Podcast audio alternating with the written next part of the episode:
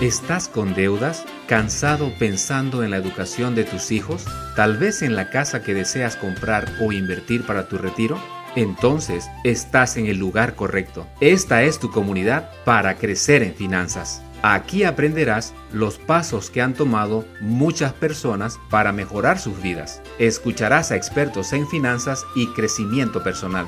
Únete a esta comunidad y cultivemos Tunis juntos. En este episodio de Cultiva Crecimiento, comenzamos en casa, explorando nuestra propia mente y emociones en tiempos de pandemia. Compartimos algunas estrategias que nos sirven para encontrar equilibrio emocional y mental. Bienvenidos, soy Marta Condori. En Cultiva Crecimiento exploramos crecimiento personal. Para nuestra conversación hoy estoy con mi amigo Samuel Becerra. Hola Samuel, ¿cómo estás? Hola Marta, ¿cómo te va? Bien. Hoy tenemos un invitado muy especial desde Montreal. Montreal se encuentra en el lado oeste de nuestro país, ah, para aquellos que nos escuchan fuera de Canadá. Montreal queda en la parte sur de la provincia de Quebec, Personalmente no conozco a Oscar, pero tenemos varias cosas en común. Nos gusta la música, especialmente la música originaria de Bolivia. Y tenemos varios amigos en común. Oscar, ¿cómo estás? ¿Cómo te va? Muy bien, Samuel, muchas gracias. Muy contento de estar en medio de ustedes. Gracias, Oscar, por aceptar la invitación de conversar hoy sobre un tema que está en nuestras mentes todos los días, la pandemia. Antes de entrar al tema, queremos conocerte un poco mejor. Cuéntanos un poco de ti. ¿Hace cuánto tiempo estás en Canadá? ¿Y cómo fue tu experiencia inmigrante? Bueno, mi experiencia fue muy larga y difícil. Yo llegué a Montreal el año 1982 con una inscripción para estudiar inglés. Mi hermano ya vivía aquí en Montreal. Yo no tener la visa de, estudiante, tuve dificultades en la, frontera, pero finalmente después de un rato me dejaron pasar a, entrar al país para poder cursar el curso de inglés, ¿no? Después de que terminé el curso, cambié por refugio político, pero claro, este, después de tanto de espera me rechazaron y finalmente, pues, el año 1987 regresé eh, juntamente con mi padre y, en 1990 ya, pues, me otorgaron la, residencia y finalmente, pues, la ciudadanía. Eh, me parece que tu ruta fue un poco larga y un poco difícil, como mencionas. No todos llegamos de la misma manera, ¿no? Aquí en Canadá algunas veces tenemos una experiencia paralela a nuestro país de origen o nos reinventamos totalmente. ¿Qué camino seguiste tú, Oscar? Bueno, primeramente yo en Bolivia era estudiante. Aquí, cuando llegué, eh, bueno, también estudié un poco primero el inglés y después, eh, a partir del año 1988, ya me dediqué de lleno a la música. Mm, Oscar, y justamente eso es lo que tenemos en común, la música. Cuéntanos un poco más de tu música y qué instrumentos tocas. Todo empieza con mis padres, ambos eran profesores, me recomendaron de estudiar música para poder ser profesor de música. Escribieron en una academia de música y empecé a estudiar primeramente música clásica con el, piano, pero naturalmente cuando llega la adolescencia cambia un poco la, estructura mental y pues quise ser futbolista profesional. Y esto pues finalmente llega a su culminación eh, tras una, una, discusión muy fuerte con el entrenador y como me quedaba el, camino de regreso, regresé nuevamente con la música y a partir de ahí ya, ya aprendí a tocar la, guitarra, pero eso ya no en la escuela, sino ya por mí mismo. Después ya formé grupos folclóricos en, en mi colegio primeramente, después con amigos del barrio y a, participar en, en, festivales de folclore, en actividades ya fue después, cuando yo llegué a Canadá, que conformé otro grupo en el que ellos eh, tocaban sobre todo música autóctona, instrumentos, eh, aprendí a tocar instrumentos tales como la zampoña, que no tocaba antes en Bolivia, la quena, tarca, el moseño, la pusipía, los tablacicus, los toyos, y pues también otro instrumento de cuerda que era el charango. El año 90 fue cuando estoy viviendo en Europa, ya empezó un periodo donde empecé a aprender instrumentos tales como la ocarina y el arpa paraguaya. Me da mucha pena saber que algunos problemas personales hayan culminado la carrera deportiva que tuviste, pero me impresiona bastante la cantidad de instrumentos que aprendiste a tocar. Algunos de esos nombres los escucho por primera vez. Igual yo nunca había escuchado de la pusipilla, el tablacicu, los toyos. Bueno, son instrumentos autóctonos que aún tenemos por conocer, Samuel. Ah, Oscar, cuéntame un poco más sobre tus sueños. ¿Qué eh, pensaste para el futuro? Bueno, la verdad es que esta pandemia me hizo replantear qué voy a hacer, ¿no? Entonces, lo que sí puedo apreciar es que la economía que es más perdurable es, para mí personalmente, ¿no? Es, es la economía que se basa en, en, Dios. La economía de Dios es la agricultura, es, digamos, la tierra y ese es ahora mi sueño, digamos, es tener una, una huerta, poder abastecerme yo mismo mi propio alimento y también compartir con otros, porque creo que la necesidad más grande va a ser, eh, digamos, comida. Wow. qué interesante. ¿Y estos planes eh, son a corto o a largo plazo? Dios mediante, espero partir en breve. Tengo una fecha exacta, pero sí espero, espero pronto ya regresar al país. O sea que definitivamente ya tienes planes específicos.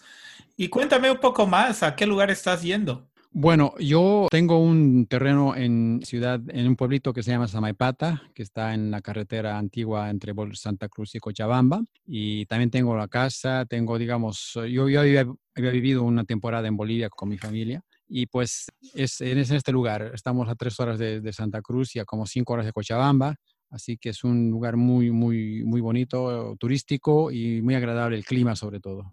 Para los amigos que nos escuchan, es un lugar muy bonito, muy turístico para visitar. Te deseamos mucho éxito, Oscar. Aquí en Canadá venimos con objetivos y planes y esta pandemia nos hace repensar nuestras prioridades. Veo que ahora tus prioridades son el retornar a tu país, a Bolivia, y te deseamos mucho éxito.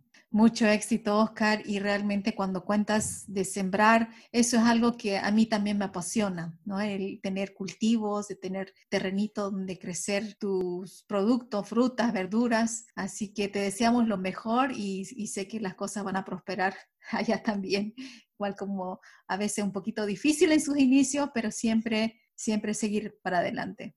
En este siguiente segmento queremos conversar ahora un poquito sobre lo que está en nuestras mentes a diario, de una forma u otra. Hablar sobre este periodo de tiempo en el que vivimos con un virus potencialmente mortal, presente a nivel mundial. Sabemos que cada persona que nos escucha tiene experiencias diferentes. Hoy queremos abrir la conversación desde nuestro rinconcito del mundo, abriendo una ventanita para futuras conversaciones. Así que vamos al grano. Samuel, en tu trabajo, ¿cómo te ha afectado este periodo de cambios a ti personalmente? Gracias por la pregunta. Personalmente, nunca me sentí tan vulnerable en mi lugar de trabajo como en los últimos meses. Uh, los síntomas del, del, virus, del COVID, a un inicio inespecíficos, pero son muy serios. Y por otro lado, me estresaba mucho de que no existía mucha información de cómo deberíamos empezar a tratar a las personas médicamente y cuál era la, protección específica de, que deberíamos usar cuando nos acercábamos a las personas. Me refiero a protección personal. En las siglas de inglés se llama PPE, Personal Protective Equipment. Ah, no sabíamos a un inicio qué deberíamos hacer. Emocionalmente estaba en pánico. Bueno, en segundo lugar, en relación a los síntomas, eran muy inespecíficos. Todos los síntomas inespecíficos como ser dolor de, garganta, fiebre, eh, un poquito de secreción nasal, pues eran los síntomas comunes que podías ver en cualquier persona con problemas muy leves, pero en este sentido era muy importante tener esta, estos síntomas porque ya no sabíamos si eran unos problemas leves o eran el inicio de la enfermedad del COVID. Y bueno, en, un tercer lugar, la gente empezó a dejar de venir al, lugar donde trabajo, a la clínica. Un gran porcentaje de personas que van a, los hospitales y a las clínicas van por casos más simples. Eso es natural, porque somos un lugar abierto para todas las personas y para todo público, tengan o no tengan alguna cita para ser vistos. Y para ti, Marta, cuéntame, ¿cómo te fue? Sí, mira, mientras estabas contando eso, realmente tienes toda la razón, ¿no? A veces había esa incertidumbre porque no sabíamos exactamente al inicio todo lo que sabemos ahora, ¿no? Y eso causaba mucha más incertidumbre. Para mí significó trabajar muchas más horas. En mi lugar de trabajo fue necesario recortar el número de personas para reducir el riesgo de transmisión. Lo positivo es sentir que estoy menos expuesta a la infección. Otro aspecto positivo como consecuencia de trabajar más horas es que mi salario aumentó, lo que me permite poder aportar más hacia mi retiro.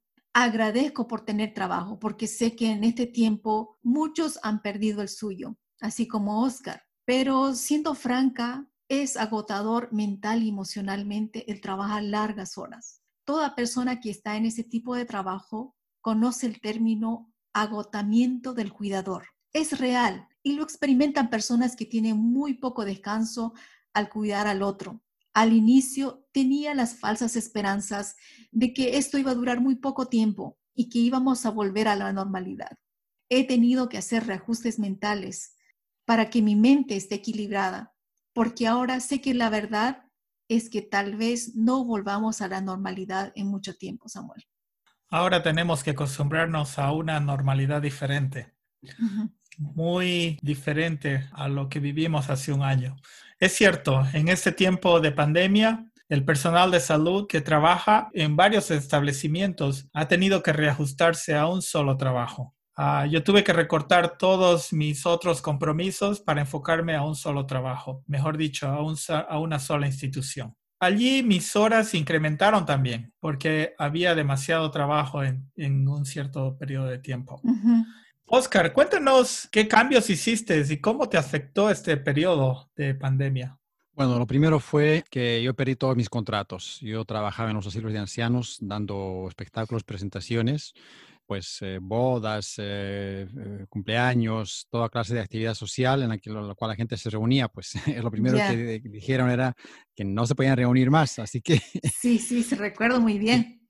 Y, y después lo que lo que también fue que, bueno, yo en los momentos libres, cuando no tenía contratos, yo iba a tocar al metro, pues, y los metros también dijeron, no, la música tampoco. Así que, pues, me dejaron sin, sin la fuente principal y sin la alternativa. Así que, pues, fue muy, muy, muy estresante, muy duro, la verdad. Nunca me imaginé que iba a pasar. Nunca me pasó, vamos, o sea, hasta ahora.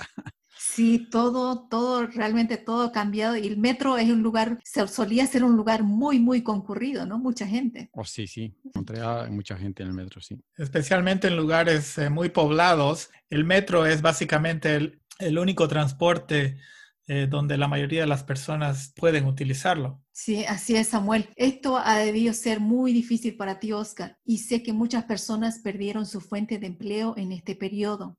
Recuerdo que al inicio de la pandemia había mucho temor, incertidumbre y shock al ver lo que estaban atravesando en China y luego en Europa. Aquí nuestro gobierno estaba tomando las determinaciones para cuidarnos y limitar el contagio. Lo recuerdo como un periodo de mucha ansiedad para mí personalmente. Todo lo que veía, lo que leía me causaba temor e incertidumbre.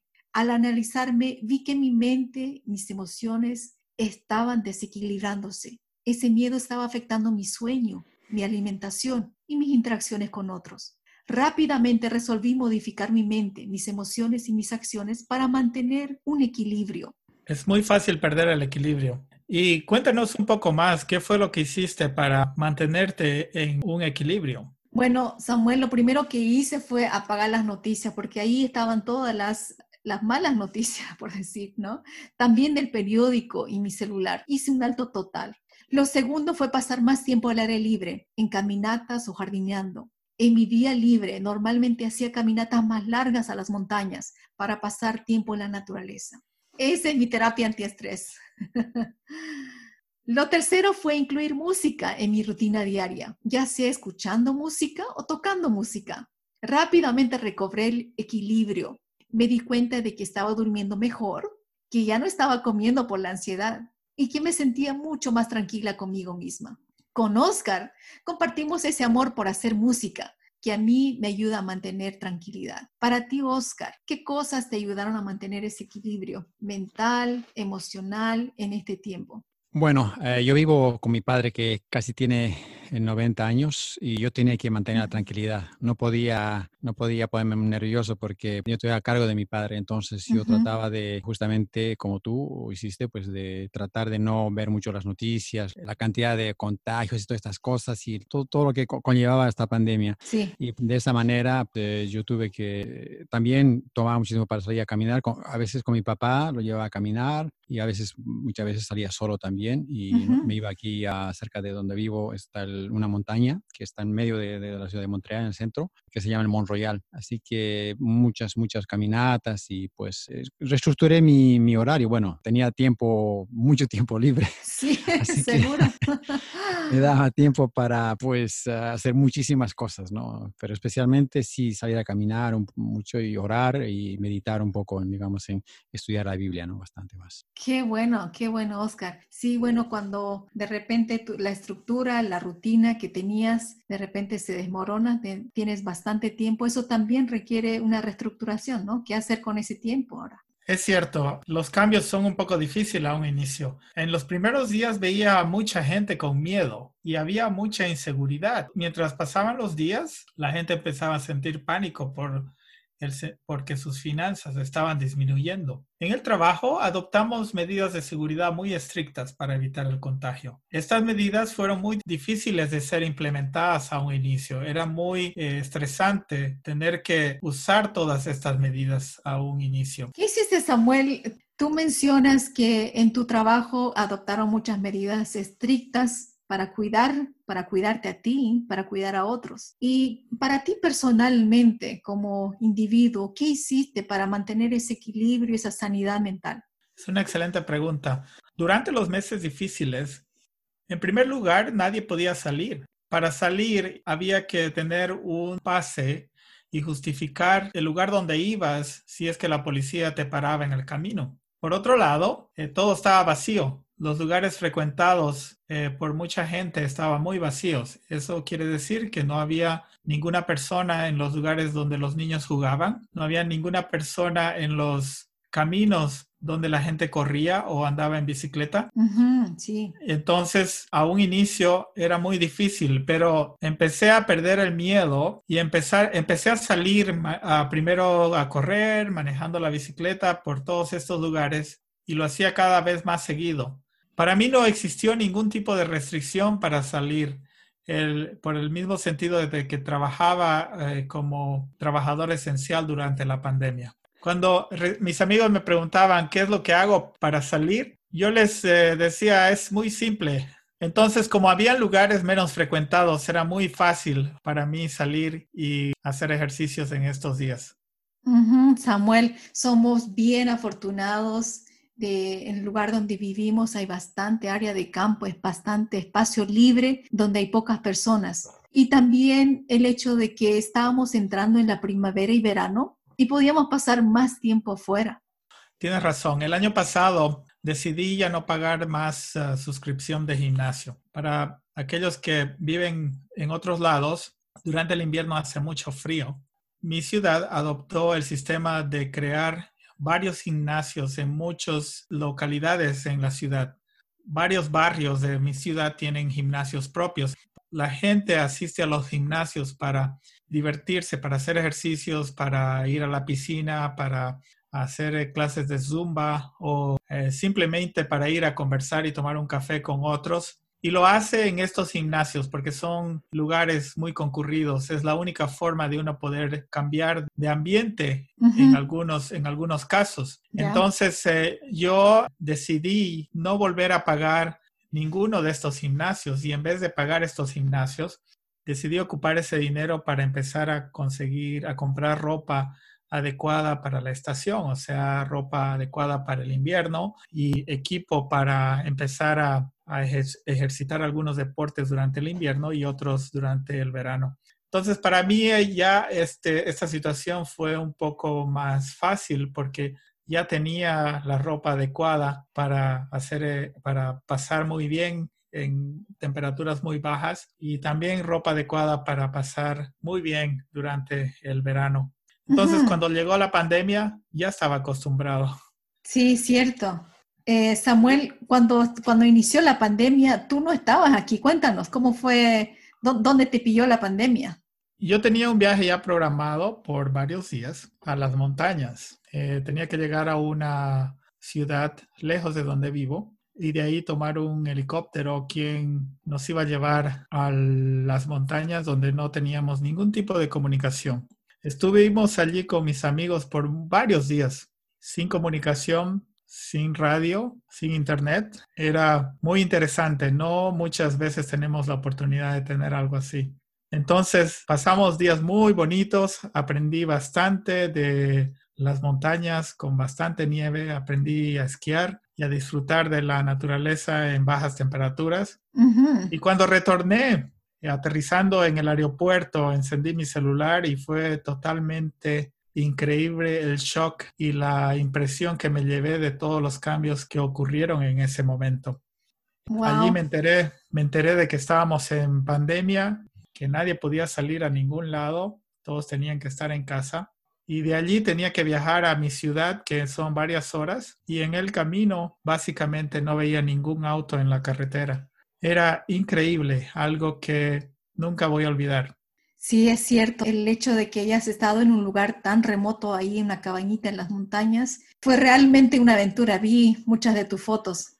Me alegro que también hayas pasado por ese periodo, tal vez un poquito aislado, ¿no? Vivimos un periodo un poquito difícil. Ahora tú, Oscar, cuéntanos esos primeros días cuando nuestro gobierno estaba ya iniciando las medidas. ¿Qué sentiste así tú eh, emocionalmente o mentalmente? Mira, al decir verdad, yo agradecí a Dios. ¿Por qué? Porque yo el año 2019 había hablado con mi hermano y yo le dije, pues Ramiro, el 2020 no, no quiero que asistemos ningún compromiso, nada, nada, porque me gustaría tener un año sabático.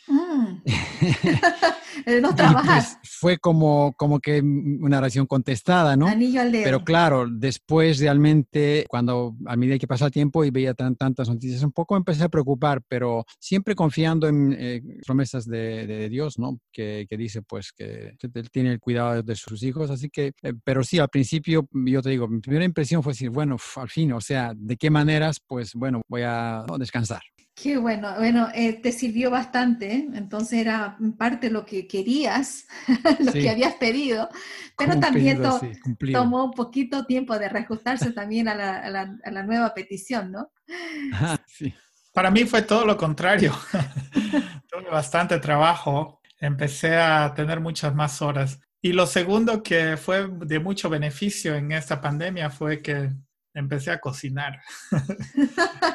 anterior, anterior a la pandemia, trabajaba tanto que de un lugar a otro paraba para comprar algo, comer y continuar trabajando. Esa era mi rutina diaria.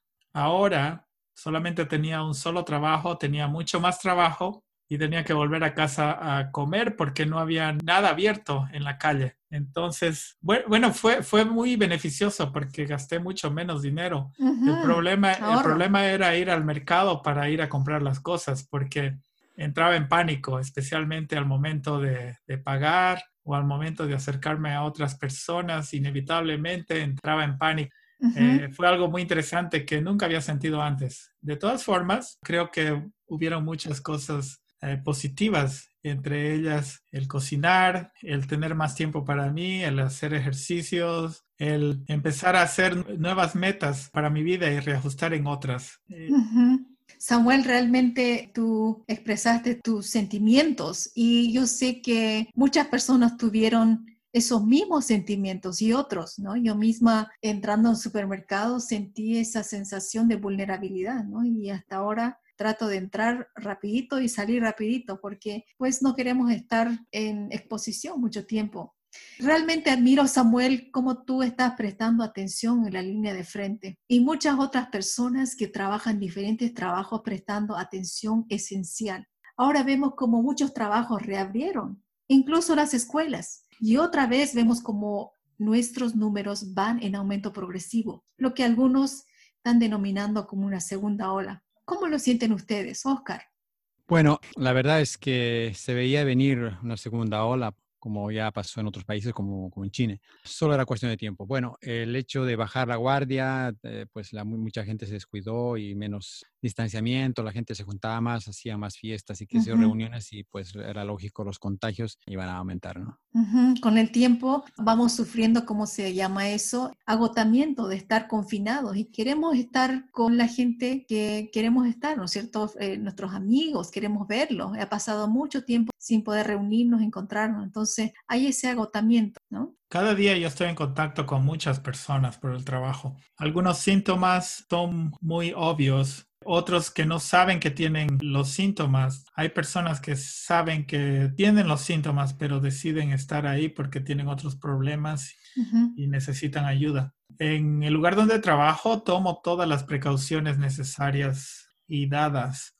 Ahora la normalidad es ser prevenido estar en sospecha de que cualquier persona puede transportar eh, el virus. Eh, no solo nosotros que trabajamos en la línea de frente tiene ese sentimiento, sino todas las personas en general. Eh, yo creo que la segunda ola viene, no sé qué tan fuerte pueda, pueda ser, pero lo que sí sé es que ya la normalidad del el día de hoy es que debemos cuidarnos y tenemos que protegernos bastante. Al principio todos estos implementos cuestan, sí. pero ahora se hace mucho más fácil. Los cambios ya se han hecho, ya estamos acostumbrados y van a regir el resto de nuestras vidas. La normalidad ahora es esta, la, esta realidad que vivimos. Lo que dicen el new normal. Así es, la, la, verdad que no sabemos cuánto tiempo vamos a vivir en esta nueva normal, normalidad, ¿no? Pero lo que sí sabemos, como dice Samuel, ya sabemos cómo cuidarnos, cómo protegernos. Así que eso es bueno. Ahora en este último segmento queremos compartir solamente tres acciones concretas que podemos compartir acerca de nuestro crecimiento personal. Los que nos están escuchando también pueden implementar una acción que a cada uno le ha ayudado a mantener una mentalidad saludable. Oscar, ¿qué acción concreta quieres compartir hoy? Es ser agradecido. En lo bueno y en lo malo, yo pienso que hay que estar agradecidos porque mientras uno tiene la vida, pues hay esperanza. Sí, yo creo que la acción concreta para mí es enfócate en lo positivo. El hecho de enfocarnos en lo positivo nos da sentimientos de implementar, de cambiar y de ser más efectivos. Les doy un simple ejemplo. Mientras estábamos en, en, plena pandemia, el hecho de ahorrar, por ejemplo, sabíamos que teníamos una cierta cantidad de dinero y tendríamos que gastar en cierto tiempo. No lo teníamos tan seguro cuánto tiempo era, entonces teníamos que gastar el dinero en las cosas esenciales que necesitábamos. Lo positivo de todo esto es que ahorramos bastante porque nos dimos cuenta de que había muchas cosas innecesarias en el cual gastábamos el dinero. Es verdad, es, verdad. Cierto. Podemos ahorrar, ¿no es cierto?, comiendo en casa, cocinando en casa, incluso de una manera, como tú dijiste, Samuel, mucho más saludable, ¿no?, que la comida que podemos encontrar en la calle. La acción concreta que yo tengo para compartir hoy es desarrolla tu pasión. Para mí, este periodo ha servido para crecer como persona, desarrollando mi pasión. Ya antes de la pandemia estaba trabajando para analizar mis pensamientos limitantes y hacerles frente uno por uno. Uno de esos pensamientos limitantes, mi voz no es buena.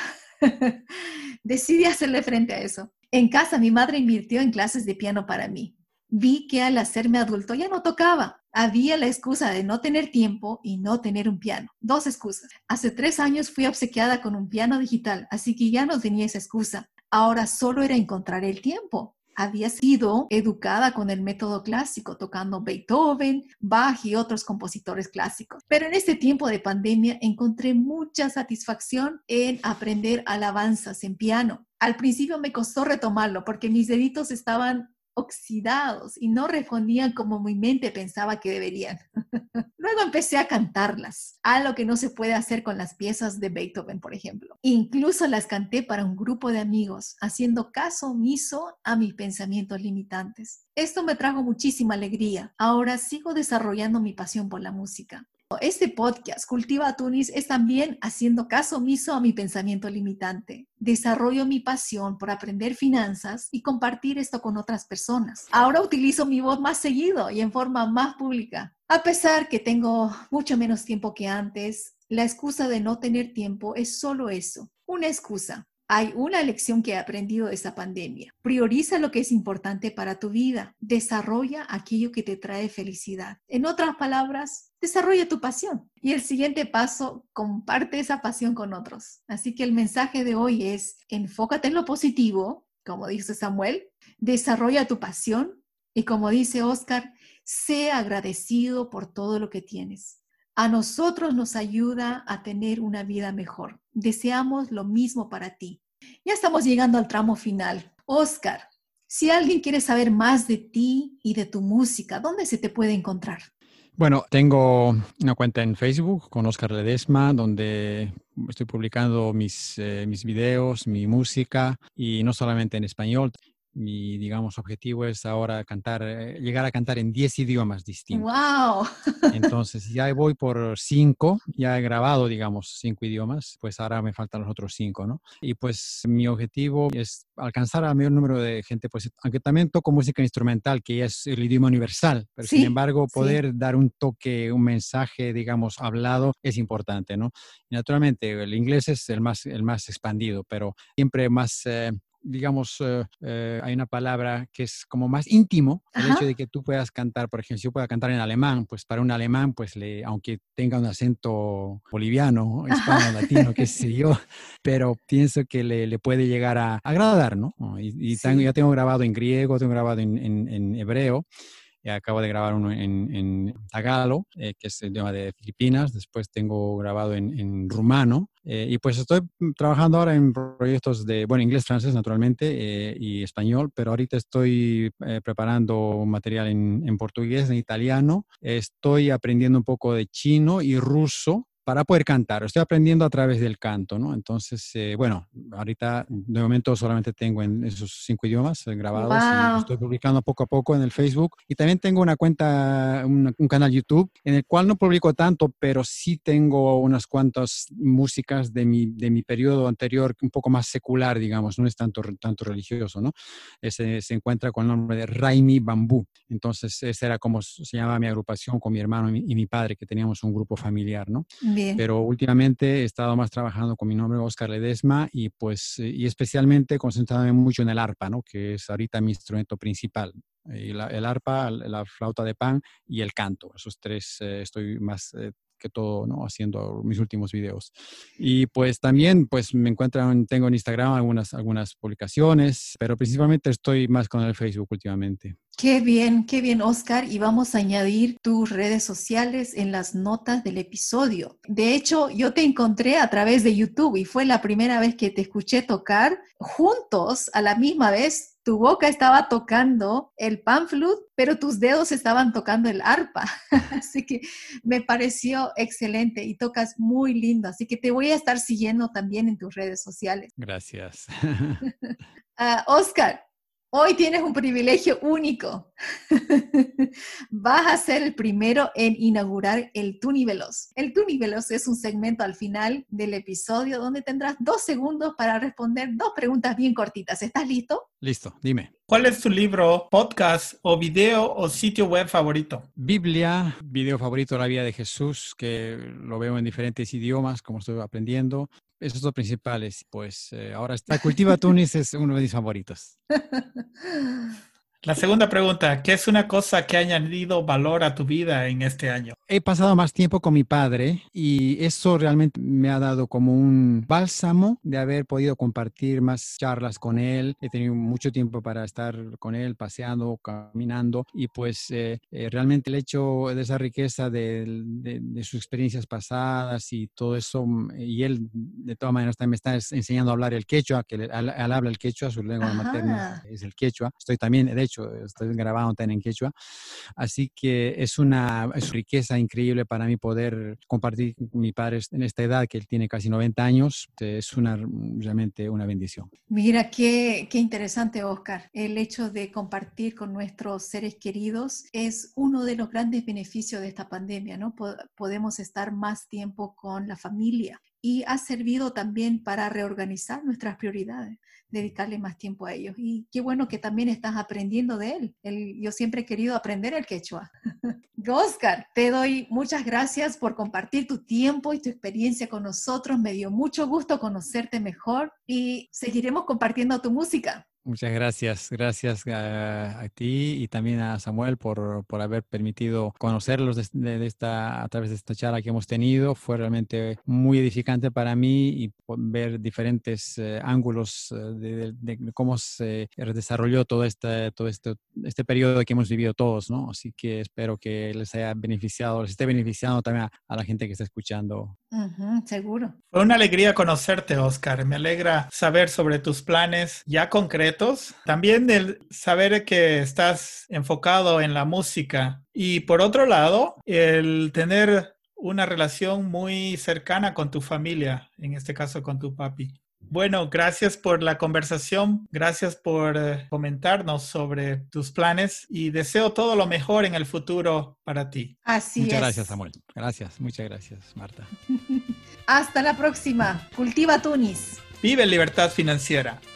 Si estás motivado a dar un paso más en dirección a la vida que deseas tener, entonces toma acción hoy y comparte tus logros.